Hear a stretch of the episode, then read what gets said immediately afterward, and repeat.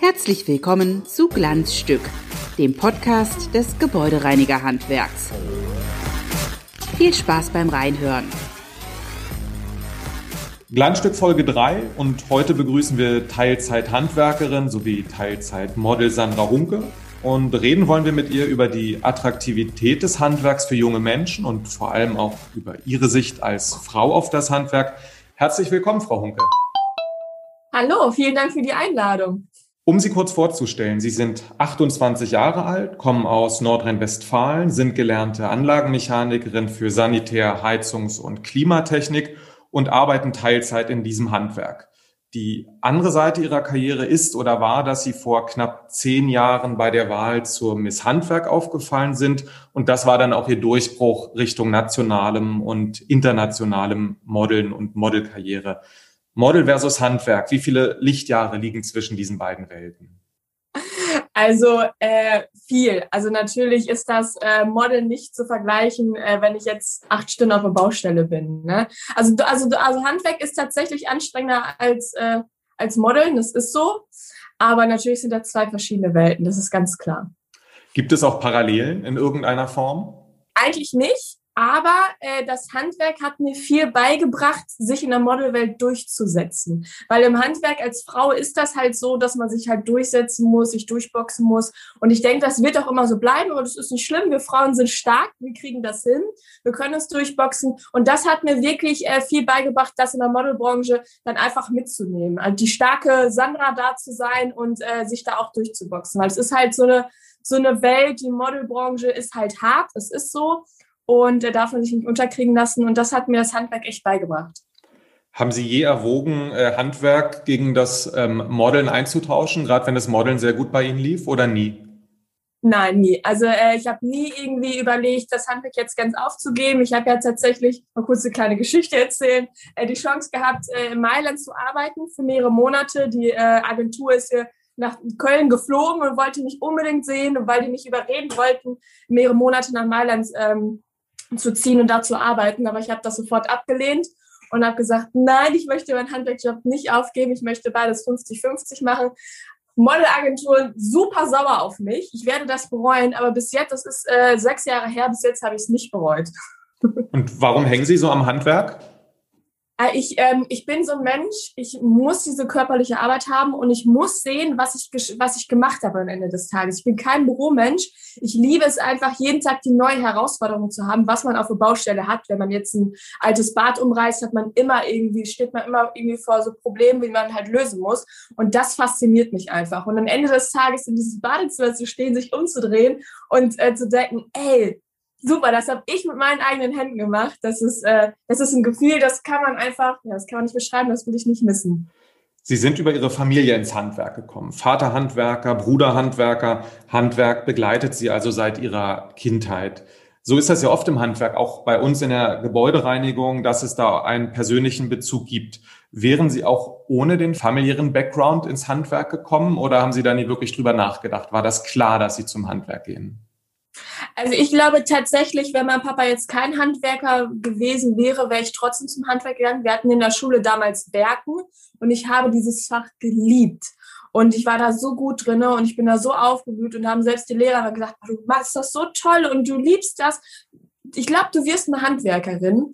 Ähm, und deswegen glaube ich schon, auch wenn mein Papa kein Fliesenleger gewesen wäre, dass ich trotzdem zum Handwerk gegangen wäre. Das glaube ich doch, ja.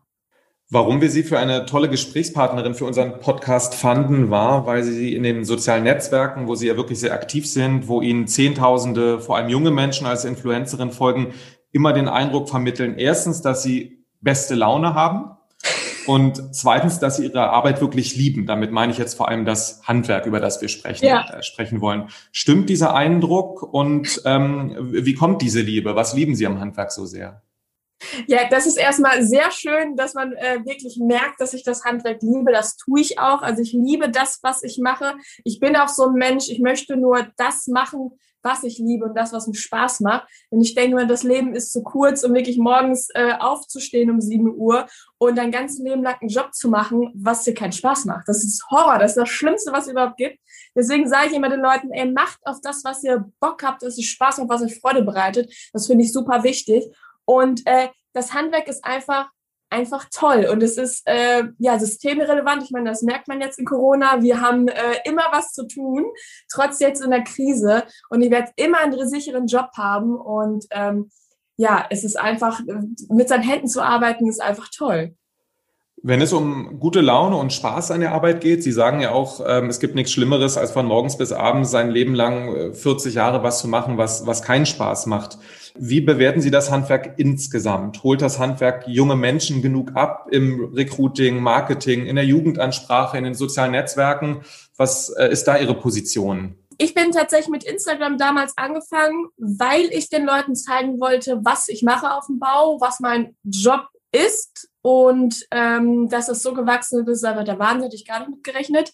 Aber wir haben ja Handwerkermangel nicht erst seit drei Jahren, sondern äh, schon seit Jahren hakt da einfach mit der Werbung. Das ist einfach eingeschlafen.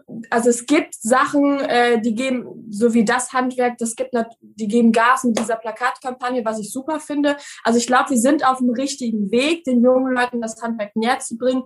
Aber ich glaube, das ist noch ein sehr, sehr langer Weg, den Leuten zu vermitteln, ey, Handwerk ist nicht mehr verstaubt. Handwerk hat sich weiterentwickelt. Handwerk ist digital geworden. Es ist nicht nur ein bisschen Rohre verlegen oder schweißen oder sonstiges, was halt die Leute denken. Das Ding ist halt auch in der Gesellschaft, ähm, denken die Leute, okay, du warst schlecht in der Schule, ja, werd Handwerker. Da kommt man halt überhaupt gar nicht mehr weit mit. Also äh, man muss da schon ein bisschen was im Köpfchen haben. Ansonsten ist man halt ein schlechter Handwerker und äh, kommt nicht weiter und kann sich nicht hocharbeiten. Und ich glaube, das ist noch ein langer Weg, dass die Leute das verstehen. Ja, und was erwarten Sie da von den Verbänden oder den Kammern, Kreishandwerkerschaften, auch den Unternehmen, also von der gesamten Handwerkscommunity? Müssen die digitaler werden? Muss die Werbung ja. lustiger werden? Müssen die jungen Menschen direkter angesprochen werden? Haben Sie da ein, zwei konkrete ähm, Wünsche? Ich glaube tatsächlich, dass die ähm, in den Social Medien viel, viel, viel mehr machen müssen, ähm, sich vielleicht selber nicht so ernst nehmen, eher lustigen Content machen und ähm, ja auf die Jugend halt mehr eingehen, ne? diese Jugendsprache ein bisschen mitnehmen und das, was hip ist, versuchen in Handwerk auch so ein bisschen äh, reinzubekommen, in den Videos reinzubekommen, den Leuten wirklich, den jungen Leuten zu zeigen, ey, Handwerk ist halt cool. Das glaube ich, das muss viel mehr in Social Media gemacht werden. Die haben, ich habe das Gefühl, dass sie so ein bisschen Angst haben, dass sie was falsch machen. Einfach machen. Ich glaube, die machen sich viel zu viel Gedanken darum. Glanzstück oder geht gar nicht. In dieser Rubrik wollen wir mit unseren Gästen immer über ein Thema sprechen, über das gesellschaftlich diskutiert wird, wo es eine Debatte gibt oder wo es gegebenenfalls auch noch Nachholbedarf gibt. Ich würde gern von Ihnen wissen, wie gleichberechtigt sind Frauen im Handwerk heute eigentlich? Ich glaube, dass wir da tatsächlich auf dem richtigen Weg sind. Wenn man jetzt das Handwerk, also wenn ich spreche mal mit meinen, äh, äh, meinen Worten, wenn man jetzt im, im, Handwerk schaut, gibt es so viele Mädels, die sich jetzt trauen. Das wären vor zehn Jahren, wäre das überhaupt gar nicht, äh, das, das gab es halt überhaupt gar nicht, dass Frauen wirklich in Handwerk arbeiten können. Da hat man sich beworben und hat man sofort eine, Abma äh, eine Absage bekommen, weil ja, wir haben ja keine keine Darmtoiletten und nö, ist halt nicht. Ich glaube, wir sind auf dem richtigen Weg. Ich würde gerne wissen, wie erleben Sie es als Frau? Sie haben es ja ein bisschen angedeutet im Handwerk. Völlig entspannt, völlig gleichberechtigt, nicht mehr doofe Sprüche als in anderen Bereichen? Also natürlich als Frau im Handwerk zu arbeiten, ist es schwierig. Das will ich nicht schönreden. Aber also in den Firmen, wo ich jetzt war, wurde ich immer akzeptiert von allen Handwerkern ich wurde nie irgendwie dumm angemacht. Natürlich ähm, muss man sich bei den Kunden mehr beweisen, die gerade die ältere Generation, die da ein bisschen skeptisch gucken. Aber ähm, ich finde, da sollte man sich nicht von unterkriegen lassen. Ich habe noch nie irgendwie Probleme gehabt tatsächlich. Das hätte ich auch noch gefragt. Was sagen äh, Kundinnen und Kunden, wenn die SAK-Anlagenmechanikerin zur Thermwartung vor der Tür steht und äh, weiß nicht, die letzten 30, 40 Jahre hat das halt ein Mann gemacht? Ja, natürlich gibt es Kunden, die dann erst ein bisschen doof gucken und das erste, was sie fragen, in welchem Ausbildungsjahr ich bin. Oder, ach, sie arbeiten, ach, sie sind die Tochter vom Chef. Das sind so die meisten Fragen, die du halt bekommst. Und da klärt man auf, ey, ich bin schon seit neun Jahren an diesem Beruf, habe das gelernt. Ach so, okay. Und dann gehen die halt meistens auch aus dem Raum, weil die halt wissen, nach neun Jahren weiß dieses Mädchen schon, was die macht und hat schon Ahnung, äh, was sie tut. Es gibt halt so 50-50, aber die meisten freuen sich eigentlich. Aber Sie haben schon das Gefühl, haben Sie gesagt, dass Sie sich mehr beweisen müssen als Frau? Ist das ja. so? Ja, also als Frau musst du dich immer mehr beweisen. Und ich glaube auch, ich bin da fest von überzeugt, dass sich das nie ändern wird. Das wird sich einfach nie ändern, weil es ist trotzdem, das Ding ist einfach, äh, was ich, was ich so ähm, ähm, gehört habe von anderen Mädels, wenn die Männer, wenn die Handwerkerinnen Fehler, äh, wenn die Handwerker Fehler machen, dann heißt es ja, gut, machst du wieder neu, alles gut. Aber wenn wir denselben Fehler machen würden, dann heißt es ja, gut, bist ja sowieso halt eine Frau. Und ich glaube, das wird sich so schnell einfach nicht ändern. Aber da, ich nehme das halt total mit Humor. Also wieso soll ich mich da reinsteigern? Ich muss mich nach neun Jahren bei den Leuten nicht mehr beweisen. Ich weiß, was ich kann. Ich weiß, dass ich meistens sogar besser bin als die Jungs. Wieso sollte ich mich darüber aufregen? Da, da schmunzel ich drüber, drehe mich um und mache meinen Job. Wie sieht das denn im Vergleich eigentlich beim, äh, beim Modeln aus als Frau? Also ja, ist man da, ist das da locker entspannt, gleichberechtigter von der Branche her oder ganz im Gegenteil, da ist man nur das Objekt? Nein, also Modeln, Modeln ist schon so, das muss man sich schon vorstellen.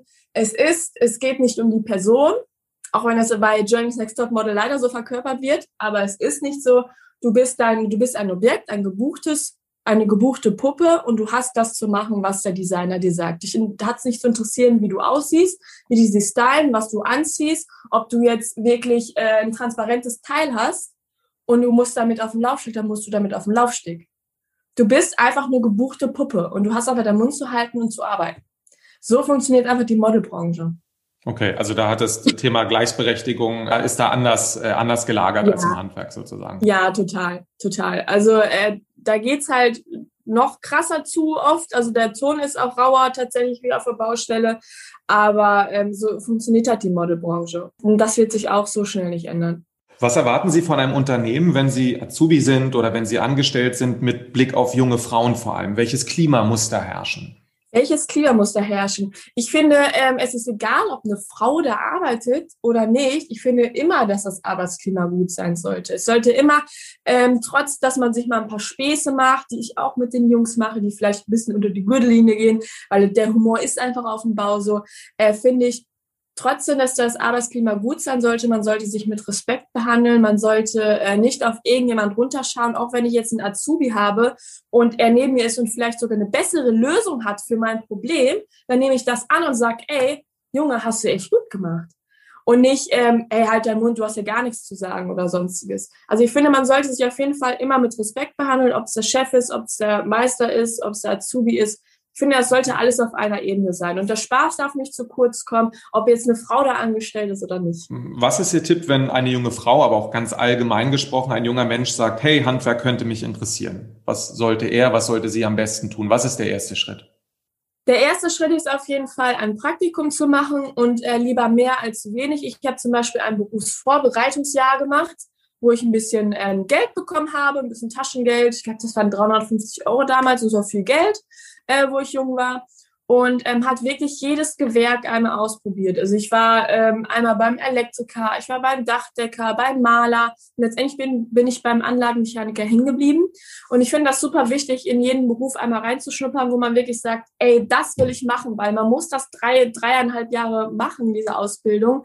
Und es ist schwer, eine Ausbildung im, im, Handwerk zu machen. Es ist nicht einfach. Und ich finde, deswegen sollte der Spaß da nicht zu kurz kommen. Und ich glaube, äh, das ist eine Praktikum ist einfach eine super Sache. Und Ausbildung? Da pocht ja das Handwerk sehr. Unbedingt eine Ausbildung machen, das ist auch Ihre Position. Also richtig lernen. Richtig lernen. Auf jeden Fall eine Ausbildung machen. Ja, das ist ganz, ganz wichtig.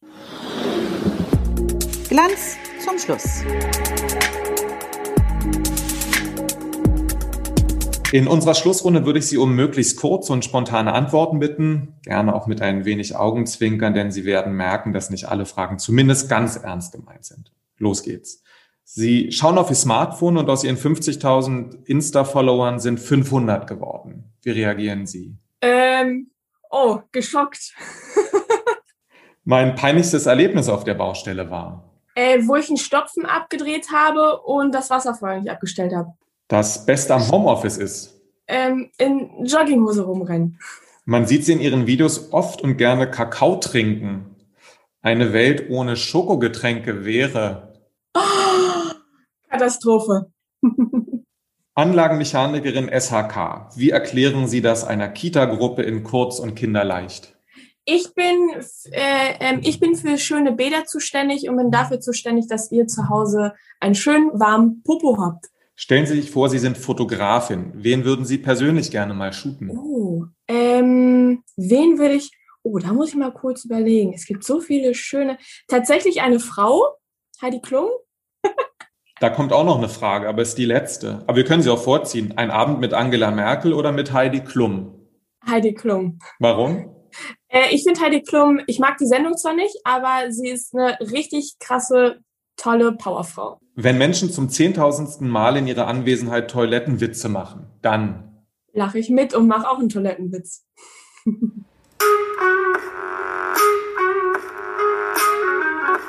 Hallöchen, ihr Rabauken. Hallöchen, ihr Rabauken. Hallöchen, ihr Rabauken. Hallöchen, ihr Rabauken. Das ist Ihre Standardbegrüßung auf Ihrem Insta-Kanal. Stellen Sie sich vor, Sie dürfen das nicht mehr sagen. Was kommt stattdessen? Oh. Hallo, meine ähm, Hasipupsi-Bärchen. Eine Woche ohne Smartphone bedeutet für mich. Oh, Entspannung. Positive Entspannung oder? Posi ich glaube, positiv, ja doch, positive Spannung, weil ich bin dann einfach nicht erreichbar. Das ist ja auch nicht mal verkehrt. Das ist schön. Letzte Frage. Welches Werkzeug für Ihr Handwerk muss noch erfunden werden? Oh, welches Werkzeug muss noch erfunden werden? Das ist eine sehr interessante Frage.